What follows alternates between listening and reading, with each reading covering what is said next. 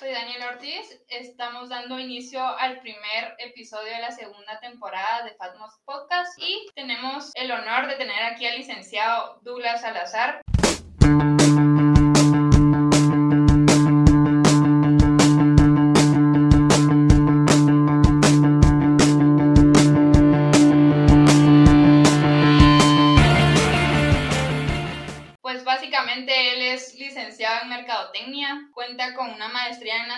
Administración de Empresas, una maestría en Transformación Digital, una maestría en Liderazgo y Coaching, también una maestría en Asesoramiento Educativo Familiar y un diplomado en Planeación de Demanda. Lick, cuéntenos cómo se encuentra el día de hoy. Gracias por la invitación, Daniela, y el honor realmente es mío. Eh, gracias a la invitación de, este, de esta casa de estudios que ha evolucionado tanto en los últimos años y mejorado bastante. Gracias por la invitación. Pues es un gusto, licenciado. La verdad que nos premia con su presencia al estrenar este episodio. Y pues nos va a estar hablando un poco sobre la publicidad exterior, básicamente en vallas publicitarias. Y queremos pues dar inicio, que nos cuente un poco sobre su vida, sobre quién es Douglas Salazar en tres palabras. Híjole, eso de tres palabras está difícil. Lo que sí le puedo decir es que tengo tres hijos. soy papá, eh, soy empresario, catedrático. Ya contó usted ahí las, las experiencias que tuve de, de aprendizaje. Me gusta mucho aprender cosas nuevas. Actualmente estoy estudiando programación y quiero, eh, estoy sacando un curso de SketchUp. Quiero sacar posteriormente una licenciatura en, en diseño industrial, si Dios me da vida y tiempo. Son de mis planes. Pues creo que me gustan las cosas nuevas y aprender. Ese soy yo. ¿Le gustan los retos? Me gustan los retos y me gusta la ética, me gusta hacer bien las cosas. Qué bueno, licenciado. Y pues queremos entrar un poco más a lo que es su pasatiempo favorito. Híjole, tengo muchas cosas que me gustan hacer. Creo que uno debe de vivir la vida y uno todo lo que hace debe de gustarle. Cuando usted me invitó acá, por ejemplo, es una nueva experiencia, entonces dije, pues qué bonito. Entonces me gusta ayudar a los alumnos, me gusta leer, ver videos de YouTube, me gusta los shorts de YouTube porque se aprende mucho. Y, pues bueno, me gusta estar con mis hijos, pasear, conocer. Es muy familiar usted. Yo soy muy familiar. bueno, Lick, vamos a entrar ya más a profundidad sobre el tema. ¿Nos podría hablar sobre un poco del concepto de qué es la publicidad? Bueno, pues creo que hay bastante información acerca de la publicidad. Autores como Stanton o Kotler, que son como que en términos del área de mercadotecnia, los gurús en términos de, publicidad.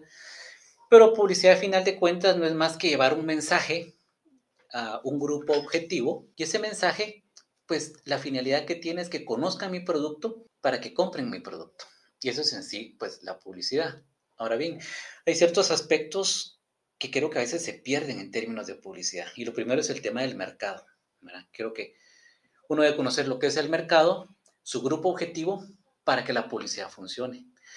El mercado tiene tres características clave. Y si no se dan esas, quiere decir de que no hay mercado. Eh, en mercado hablamos de que mercado son personas con necesidad, deseo y dinero. Por ejemplo, una persona que quiera comprarse eh, un vehículo. Vamos que la persona tiene la necesidad de movilizarse, pero no tiene carro, entonces tiene pues la necesidad. ¿Tiene las ganas de comprarse un carro? Ok, quiere comprarse un carro, ok. Tiene la segunda condición, pero no tiene dinero para comprarse un carro. Y cuando me refiero a dinero, probablemente no solo al dinero en sí que lo tenga, sino a medios de financiamiento o lo que sea, si no los puede conseguir. Si esa persona no cumple con los tres requisitos, no es mercado. Entonces, lo primero es identificar si hay mercado o no hay mercado de lo que a mí me interesa, a quien me interesa vender. Entonces, derivado de ese mercado, ya veo yo mi grupo objetivo regreso siempre al mercado. Por ejemplo, alguien que quiera comprar el mismo carro, ¿sí? Quiere comprar un carro, tiene necesidad de moverse, o sea, tiene la necesidad, tiene el deseo, ¿verdad? Pero si tiene el dinero, entonces para comprar el vehículo, pues entonces digo yo que esa persona eh, sí es mercado para mi producto. Ahora, dentro del mercado de vehículos, podríamos pensar de que hay vehículos de gama alta, como se me ocurre un Bentley, eh, un Tesla, eh, Mercedes-Benz, de gama media, gama baja, nuevos y usados. Entonces, yo lo que debo de ver es que la persona a quien yo voy a dirigir eh, la comunicación, pues esté alineada con mi producto. Si yo estoy vendiendo carros usados, pues entonces yo sé que el perfil de persona no es una clase alta, no es nivel A, B, sino probablemente será una clase media, media alta, media baja, dependiendo de la gama de carros. Entonces, lo primero es identificar el mercado. Y lo segundo, que es, viene a colación con este ejemplo, es mi grupo objetivo. O sea, ¿qué características debe tener mi grupo objetivo? acorde al producto o servicio que yo estoy vendiendo. Entonces, cuando yo comprendo cuál es el mercado, cuál es mi grupo objetivo, ya estoy listo para hacer la publicidad. Porque entonces, en base a eso, digo, ah, bueno, yo voy a utilizar eh, vallas, por ejemplo, porque entonces yo vendo, eh, mi producto son aceites eh, para carros. Entonces, claro, el, el medio ideal para anunciar aceites para carros son las vallas. ¿Por qué? Porque todos los conductores andan en la calle y necesitan aceite vehicular. Entonces, qué mejor que anunciarme en vallas porque el punto de contacto que ellos tienen es en la calle y ahí está la valla. Ahora, un mal medio, digamos, un, mal uso de las vallas sería si yo vendo eh, botones para camisas. Si yo soy una industria que vende botones para camisas, pues no me voy a anunciar en, vallas. ¿Por qué? Porque la venta del botón de camisa se hará un B2B, un business to business, en donde hay un asesor de ventas que visita al fabricante de camisas para poder vender ese botón. En ese sentido no le va a funcionar eh, la valla. Y claro, ahí me estoy refiriendo a una cosa muy, pues muy extrema para, para dar el ejemplo. Pero hay muchos productos que no necesariamente son ni para redes sociales, ni para marketing digital, ni para vallas, ni para televisión, ni para prensa, ni para radio. Hay que estudiar entender quién es mi mercado para saber en dónde está mi mercado, a qué está expuesto mi mercado. Si yo entiendo quién es mi mercado, mi grupo objetivo, yo puedo decir, ah, bueno, Daniela es una patoja de 22 años que está expuesta a Instagram, a TikTok, que ya no mira probablemente mucho Facebook, no le gustan los shorts de YouTube, pero sí TikTok. Eh, Daniela eh, se moviliza en carro, ¿ok? Y no escucha radio, no lee el periódico escrito, no lee noticias, entonces yo no voy a pautar ni en televisión, ni en radio, ni en prensa, sino que voy a pautar donde Daniela realmente eh, se mueve y donde Daniela está realmente expuesta. En este caso, eh, en TikTok, en, Instagram, en vallas porque transita en la calle, o publicidad en, en restaurantes o discotecas porque es joven, etcétera, etcétera. Y eso es lo que a grosso modo le podría decir yo de policía. No sé si, si me expliqué. Claro, Lick. Excelente su explicación. Ya que mencionaba ejemplos, Lick, ahora menciónenos cómo funciona la publicidad exterior para una empresa. Bueno, creo que lo importante para una empresa en términos de publicidad exterior es tomar en cuenta, en cuenta ciertos aspectos. Dentro de esos aspectos que nosotros debemos de tomar en cuenta, tendríamos lo clásico que siempre se toma en cuenta eh, es el costo por mil, el impacto, la frecuencia, la cobertura y el alcance. Entonces, cuando me pregunta cómo funciona la publicidad exterior en una empresa, pues tenemos que analizar esas cinco variables, que va muy relacionado pues con los beneficios que tiene la publicidad exterior. Entonces, la publicidad exterior pues funciona principalmente, hay que entender qué es la publicidad exterior, qué medios publicitarios abarca la publicidad exterior. Cuando hablamos de publicidad exterior, también se oye coloquialmente hablando lo que es el out of home media, lo que es publicidad fuera de casa.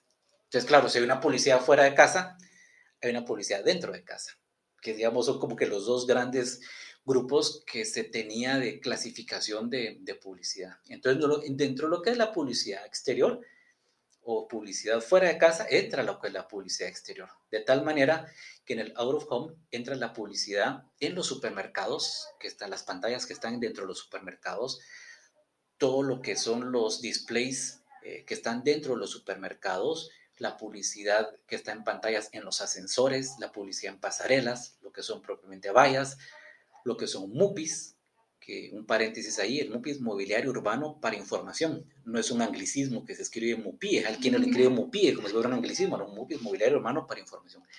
Están los MUPIs, están las paradas de bus, eh, hay otros tipos de publicidad que no tenemos aquí en Guate, como por ejemplo publicidad aérea, en avioneta, en la noche, publicidad aerostática, publicidad en cepelín, eh, publicidad, hay avionetas que pintan con, como nubes, marcas o nombres en el cielo, muy bonito. Hasta la 3D que está en Japón, así, ¿la han visto? Ah, sí. Por ejemplo, todo lo que es, eh, se habla de show de drones, pero podría hacerse publicidad con, con drones. Entonces, realmente la publicidad exterior es bastante, bastante amplia. Entonces, em,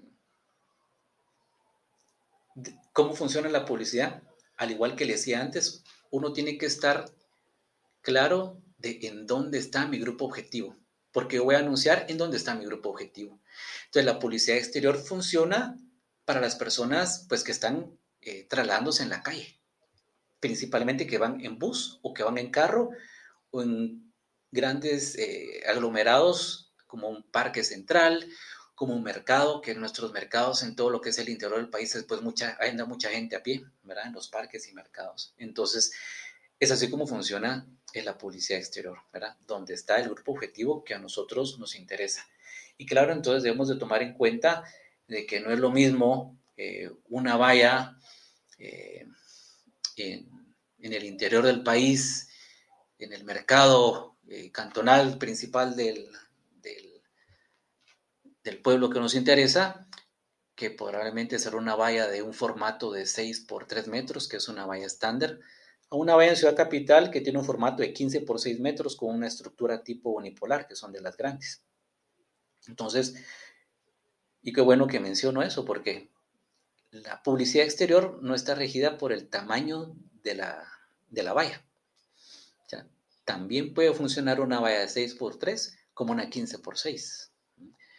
Yo recuerdo una valla que estaba en Boulevard Liberación, que era una taza de café y sacaba humo. Y entonces era un efecto muy bonito el que tenía. Y yo cuando le pregunté, una valla hace muchísimos años, ¿verdad? Y cuando le preguntaba a mis alumnos, bueno, ¿y de quién es esa valla? Y unos me decían, de Café Musum, porque antes había un anuncio que decía, el secreto es el humito, ¿verdad? Ah. Entonces la gente creía que era de Café Musum, pero no era de Café Musum. Era de eso on the run. Pero el logotipo estaba tan pequeñito en la esquina inferior derecha que no se notaba. Entonces era una valla con una muy buena producción, muy llamativa, pero cuando hacíamos eh, la investigación de, de, quién es la valla, nadie sabía de quién era la valla, porque el logotipo era muy pequeño. Entonces, mi punto es que hay vallas grandes de 15 por 6 que pueden ser un fracaso o vallas de 6 por 3 que son el formato estándar que pueden ser todo un éxito. Entonces, es así, a grosso modo, como pienso yo que funciona la publicidad exterior.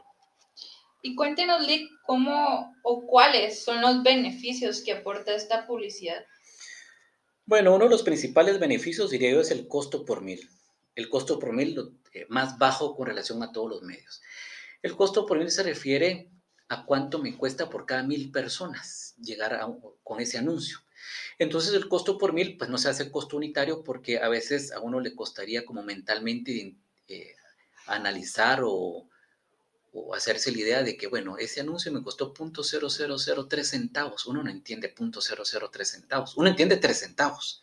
Pero .003 centavos es una fracción de dinero que uno no le dice nada. Entonces, por eso es de que esas fracciones tan pequeñas la fórmula de costo por mil, que es una fórmula que usamos los publicistas y mercadólogos, pues se multiplica por mil. Entonces, claro, si yo tengo, por ejemplo, .003 centavos y lo multiplico por mil, me queda 3 quetzales de costo por mil. Ah, 3 quetzales cada mil personas es algo que se entiende, pero .003 centavos no lo entiendo. Entonces, cada medio tiene eh, distinto costo por mil. Las vallas o la publicidad exterior bueno, no va a ser, porque ya les platiqué que la publicidad es muy, amplia, ¿verdad? Las vallas tienen el costo por ir más bajo por muchos otros medios. Esos creo que son los principales beneficios. Estamos hablando de que una valla puede andar en quetzal desde un quetzal hasta tres quetzales, seis quetzales el costo por mil.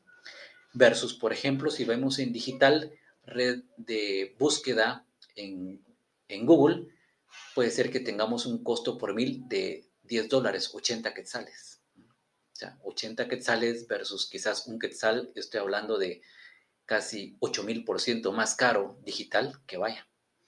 Entonces, el primer beneficio, pienso yo, es un costo por mil bastante bajo. El otro aspecto, que es la frecuencia. Y la frecuencia se refiere a la cantidad de veces que se ve el mismo anuncio. Si nosotros pensáramos, por ejemplo, en, un, periódico, la, prensa generalmente pues saca un tiraje que ese tiraje pues dura el día de la noticia, el otro día la gente viene y tira el periódico. Entonces, ¿cuántas veces vio usted ese anuncio? Pues una vez. ¿Por qué? Pues porque oye la noticia, oí el periódico y, lo vio una vez. Frecuencia, uno.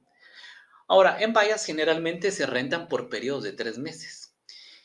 Y si nosotros vemos o analizamos que las personas tienen un patrón de conducta, de conducción, están expuestas a la misma valla por 90 días. ¿A qué me refiero con patrón de, de conducta de conducción? Por ejemplo, la gente sale de su casa básicamente por tres razones. Trabajar, socializar e ir de compras. Entonces uno difícilmente cambia de trabajo todos los días, uno sigue su misma ruta. Difícilmente eh, vamos a centros comerciales distintos a los de los cuales estamos acostumbrados. Entonces tenemos la misma ruta. Y difícilmente también este, tenemos como que una gran cantidad de amigos como para decir que voy a visitar amigos eh, distintos cada fin de semana. No, sino que se mantiene esa, esos mismos grupos de amigos. Entonces uno tiene una misma ruta todos durante el mes. De tal manera que si uno coloca vallas en el perímetro donde pasa esta persona, esa persona va a ver 90 veces la misma información. Y entonces la publicidad funciona mucho por repetición. Cuando, nos cuando nuestros papás nos decían, ¿cómo con la boca cerrada? Lávese los dientes, siéntese bien, haga su cama. No lo dijeron una vez, no lo dijeron toda la vida, ¿verdad? Y hasta ahora uno ya, yo con mi mamá igual, ¿verdad? Ay, mi hijo no se lavó las manos, ¿verdad?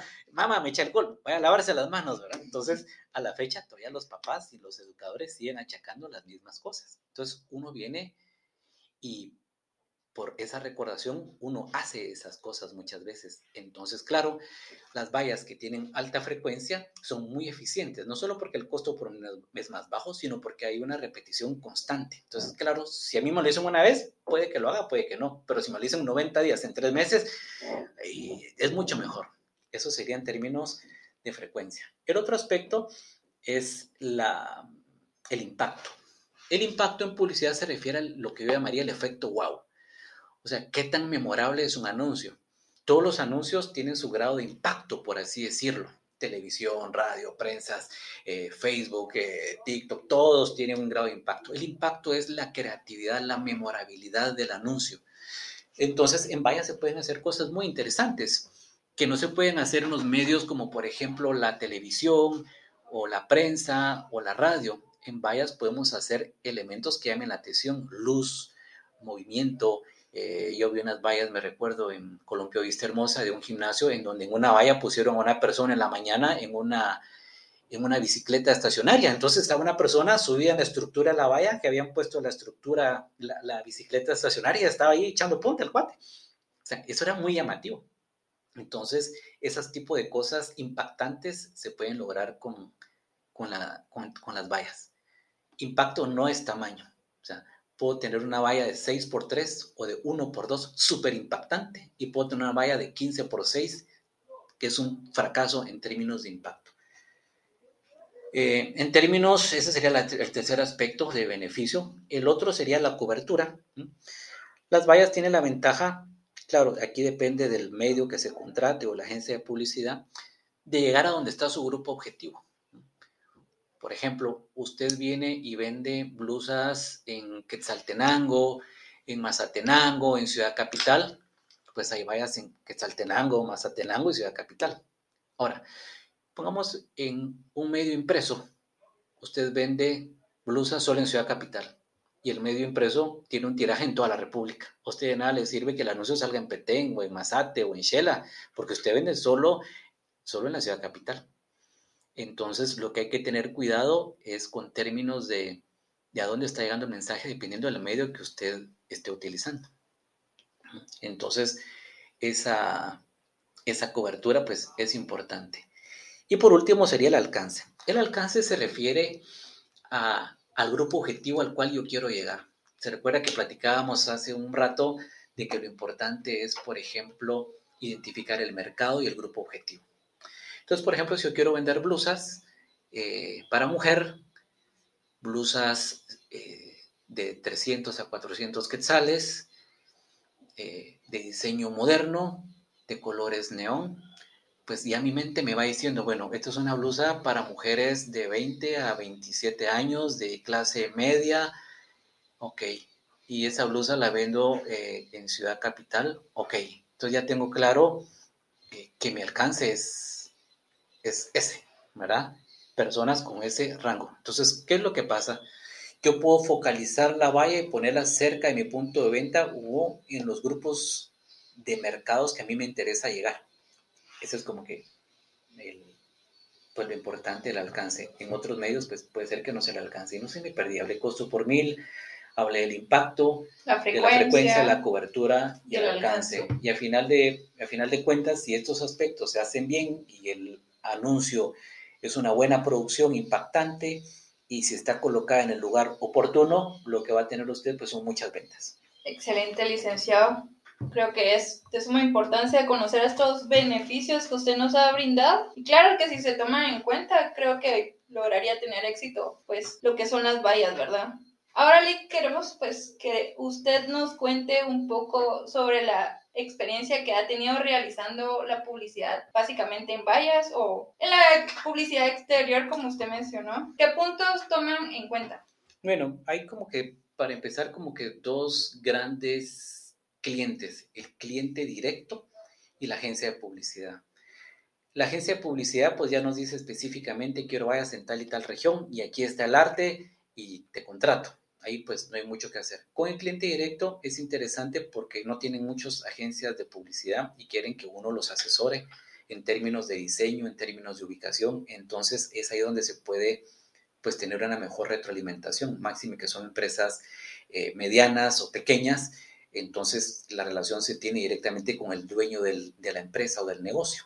Entonces uno puede tener una retroalimentación directa de cómo le funcionó, o no la estrategia. Entonces, dentro de esos eh, eh, aspectos para realizar eh, la publicidad, pues vamos siempre tomamos en cuenta los cinco que le mencioné anteriormente, lo que es la frecuencia, el alcance, la cobertura, el costo por mil, el impacto, y adicional a eso, principalmente pues la marca, o sea, ¿cuál es el producto? ¿Es un producto de consumo masivo o es muy específico?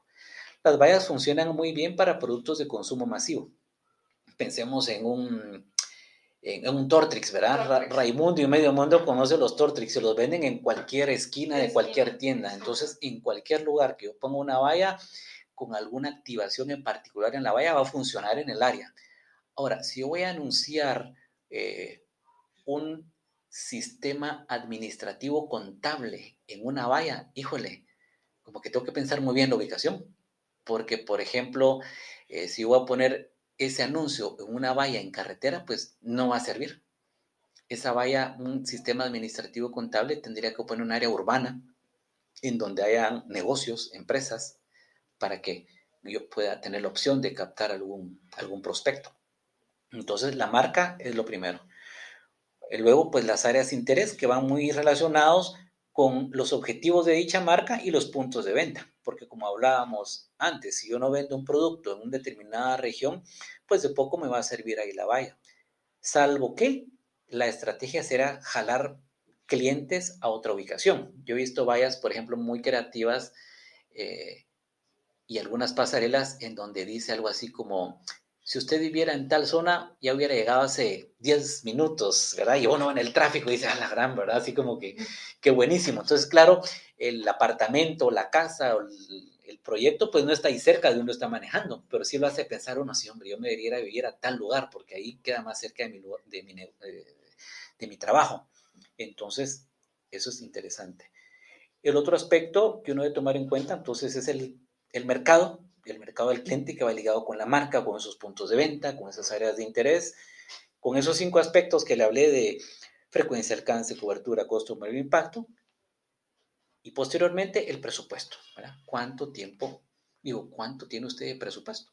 No es lo mismo que me diga, mire, eh, yo tengo 10 mil quetzales a que tengo 100 mil quetzales. Y no es lo mismo 100 mil quetzales en un mes que en un año. Entonces, son los otros aspectos que debemos de ver. En ese sentido, para fijar un presupuesto publicitario, eh, las metodologías que generalmente se usan es un porcentaje sobre ventas, algunos usan un 5% sobre ventas, lo cual yo no lo recomiendo porque si es un producto sensible a la publicidad eh, y lo estoy derivando de las ventas, pues si mis ventas van mal, voy a hacer menos publicidad cuando quizás lo idóneo es hacer más publicidad. El otro es seguir a la competencia, la otra forma. Ah, mi competidor hace esto, entonces yo también. Y la tercera forma de hacer un presupuesto publicitario es lo que se conoce como tarea objetivo. Es decir, ¿qué es lo que yo quiero alcanzar? Ah, bueno, en base a eso yo voy a hacer mi presupuesto conforme a los medios que responden a mis objetivos que yo tengo. Y eso es lo que yo le podría decir de, pues, de la experiencia de realizar eh, publicidad en vallas o lo que hacen mis clientes. Pues, licenciado, gracias por mencionarnos su experiencia. La verdad que es muy interesante cómo usted ha realizado estas vallas o publicidad, como los temas que estamos tocando en, este podcast. Ahora quiero saber cómo usted sabe que la publicidad que realizó tuvo éxito.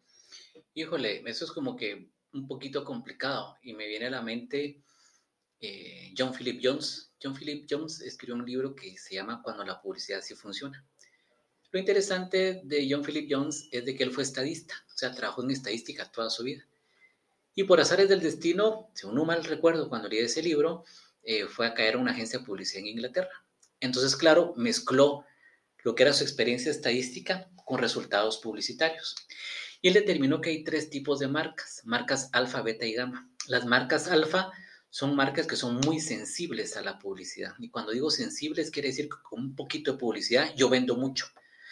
En ese sentido, digamos, muchos de los productos de consumo masivo son sensibles a la publicidad. De ahí el otro tipo de marca las marcas beta. Son marcas medianamente sensibles a la publicidad. Por ejemplo, muchos servicios, el software que le estaba hablando, administrativo, contable, ese tipo de productos son medianamente sensibles. Y hay productos gama que no son nada sensibles a la publicidad, como una caja de muerto. O sea, por más publicidad que yo le haga y le ponga una marca a una caja de muerto, no voy a vender más cajas de muerto. Entonces uno tiene que identificar en qué categoría está su producto, si mi producto es alfa, beta o gamma. Porque no voy, a, no voy a tener siempre los mismos resultados de la publicidad. Y si a eso le sumamos lo que hablábamos en un inicio de los puntos de contacto, es decir, dónde está mi grupo objetivo y qué medio estoy utilizando, esos son como que los factores para poder decir yo eh, si la publicidad que tuve eh, pues fue exitosa o no. Al final de cuentas, eh, todo va a depender del objetivo. Por ejemplo, puede ser que mi objetivo sea conocimiento de marca, puede ser que mi objetivo sea vender un determinado producto, o dar a conocer una idea en particular. Una forma, yo recuerdo, tuvimos un cliente que hizo nada más una valla, una valla esa está en los próceres, era Kids Center, era un como, era un centro de, que dan muchos, eh, muchos cursos a niños. Había en la escuela de karate, había natación, había baile, pintura, escalada, yo lo recuerdo y lo tengo en mente porque mis hijos fueron ahí, porque claro, conocí al dueño, me dijo, mira vos, este, quisiera hacer publicidad, nunca he hecho nada, entonces, ¿qué me recomendás? Y tengo tanto de presupuesto y pusimos esta valla en los próceres. Y fue interesante porque a los pocos días me llamó, me dijo, mira vos, estoy recontento porque ya llené el gimnasio y, y la gente está viniendo y se dio a conocer. Creo que cuando uno tiene eh, clientes aislados que no han hecho nada de publicidad y en el caso en particular hacen una valla y les funciona, creo que es una buena, es un buen indicador de que desde que la campaña o la, la valla pues tuvo éxito. Tuve un amigo que le hice una valla, él vendía cajas automáticas o reparaciones, pusimos la valla, una valla, no había hecho publicidad, y me dice, mira vos, esa tu cosa no sirve, me dijo nadie me llama. Hijo, le dije yo, ¿verdad? Que clavo mi vecino, amigo, ¿verdad? Así como, bueno, déjame ver a ver qué pasa, ¿verdad? Y lo primero que hice fue pedirle a la gente de ventas que llamara por teléfono a la, a la empresa. Entonces los vendedores llamaron para, pues, pedir cotizaciones y lo que nos topamos fue de que había un mal servicio eh, de, de la persona que contestaba el teléfono. Entonces yo pues sacando nuestras estadísticas de una semana, le dije, mira, hemos pedido tales y tales cotizaciones con tal y tal número de personas y lo que está pasando es de que tu recepcionista la tienes que cambiar. Y a la que no está pasando las llamadas a ventas y las que están pasando a ventas, pues no están teniendo eh, el resultado que vos querés porque nadie le da seguimiento. Entonces, no es un problema de publicidad, sino es un problema de venta, lo que tenés y de comunicación interna. Algo similar me pasó con una marca muy grande de telefonía aquí en Guatemala, era un circuito como de 30 vallas de 15 por 6 metros y dada esa experiencia, llamé yo al teléfono A veces agarro yo campañas porque no estoy metido directamente en la operación de la empresa, pero a veces valido números de teléfono. Y en esa oportunidad hice eso. Tal teléfono, llamé. Y no contestaron. Y volví a llamar. Y volví a llamar. Y nadie contestó. Entonces llamé a la gerente de compras. Mire, fulanita, eh, me llama la atención que en tal número no contesta nada. Ay, gracias, Douglas. Vamos a averiguar. Terminó la campaña, no hicieron nada y ese teléfono nunca funcionó. Entonces, eh, creo de que si la campaña tuvo o no éxito, o, las vallas, yo estoy seguro que las vallas funcionan, pero tienen que haber ciertos requisitos, como los ya mencionados, y el otro aspecto es quién los está midiendo y qué metodología está midiendo. La peor metodología que puede hacer una persona es preguntar a la que está llamando y usted cómo se enteró. Porque si esa persona, si esa empresa está utilizando muchos medios de comunicación. Eh, es una mala metodología de investigación de mercado decir usted cómo se enteró. Puede ser que la persona eh, recuerde algún medio en particular, pero que ha sido empujado por otro medio y entonces no es, una, no es un estudio pues válido, yo no lo recomiendo. Pues eso sería como lo que yo le podría decir si la publicidad tuvo éxito o no. Es más fácil, como lo repito, cuando alguien, una empresa, pues no ha hecho nada y hace una valla o solo usa vallas y se ven los resultados. Creo que eso es una manera, es fácil. Ya que usted mencionó los resultados, ¿cómo miden estos? Pues hay resultados que se pueden medir de manera eh, directa e indirecta. De una manera directa, pues podríamos ver, eh, por ejemplo, qué interacción hubo con la valla o con la publicidad en cuestión. En términos de interacción, por ejemplo, en lo que son vallas, en la empresa hemos desarrollado eh, tres ideas, pienso yo, novedosas, que pocas personas la conocen. Yo las he platicado con algunos eh, eh, personas de mercadeo, les ha gustado, pero como han sido muy pocas las personas, creo que no lo han visualizado, no se ha puesto de moda, no sé si va a funcionar o no, pero la idea es la siguiente. Nosotros podemos colocar un número digital único en cada valla. Poner un número digital es un número, un número de teléfono normal, ¿verdad? 20, 30, 80, qué sé yo, un número normal. Pero podemos colocar un número único por valla, redirigido al PBX o al celular que el cliente quiera. Entonces, nosotros podríamos medir la eficiencia de la valla en función de la cantidad de llamadas generadas por ese número digital, porque ese número digital graba llamadas y guarda el registro de la cantidad de llamadas que se ha hecho. Esa sería una forma de poder medir. La otra forma de poder medir sería colocar una landing page en la, valla, que sería poder colocar un código QR o, por ejemplo, en el caso de la Universidad Galileo.edu diagonal promo 1, ¿verdad? De tal manera que si yo estoy expuesto a esa valla y digo, ah, comunícate, participa y gana o encuentra, no sé, en Galileo Diagonal Promo 1 y ese Promo 1 se lo pongo a esta valla en particular y a otra valla le pongo eh, Promo 2 y a otra Promo 3, yo puedo medir de dónde está viniendo las, distintos requerimientos de información, si de la valla A, B o C. Esa sería como que otra forma de, de poder hacerlo. Y la última tenemos lo que llamamos Solomon. Es, ese, Solomon me lo copié de la Outdoor Advertising Association of America, que es Social Local Mobile Marketing. Entonces hemos desarrollado un Solomon en, cual, en cual consiste en colocar una geocerca digital alrededor de una valla. Entonces usted contrata una valla conmigo y le podemos colocar o un número digital o una landing page o podemos instalar Solomon. Solomon es una geocerca de tal manera que cuando la persona pasa frente a esa valla le llega una notificación push a su celular.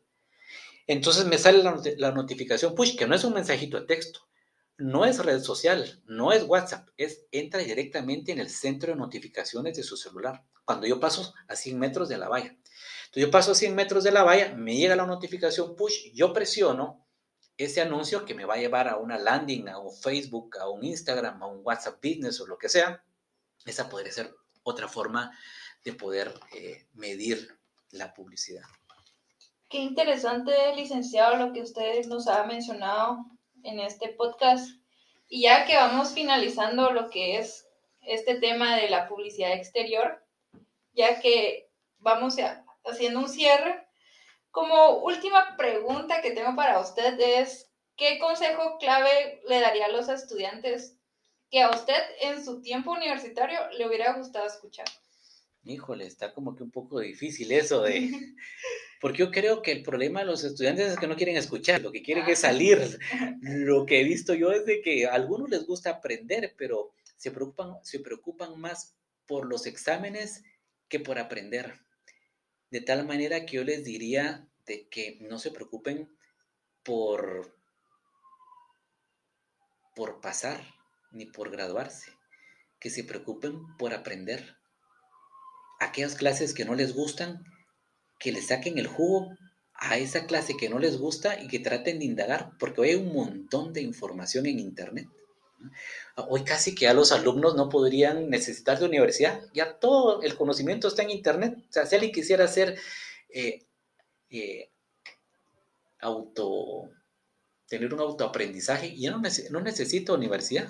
Este, todo está allá, todo está en Internet. Entonces yo lo que le diría a los estudiantes es que la vida pasa muy rápido, que vivan felices, que aprovechen el tiempo, que no se metan en problemas y pues que crean en Dios. Y es así como finalizamos nuestro primer episodio de esta temporada. Muchas gracias a todos nuestros oyentes por sintonizar. Recuerden que deben de estar pendientes a los nuevos episodios que se estarán lanzando en esta temporada de Fatmos Podcast. No olviden contactarnos en nuestra red social de Instagram, aparecemos como Fatmos Podcast. Y asimismo darle seguir a nuestra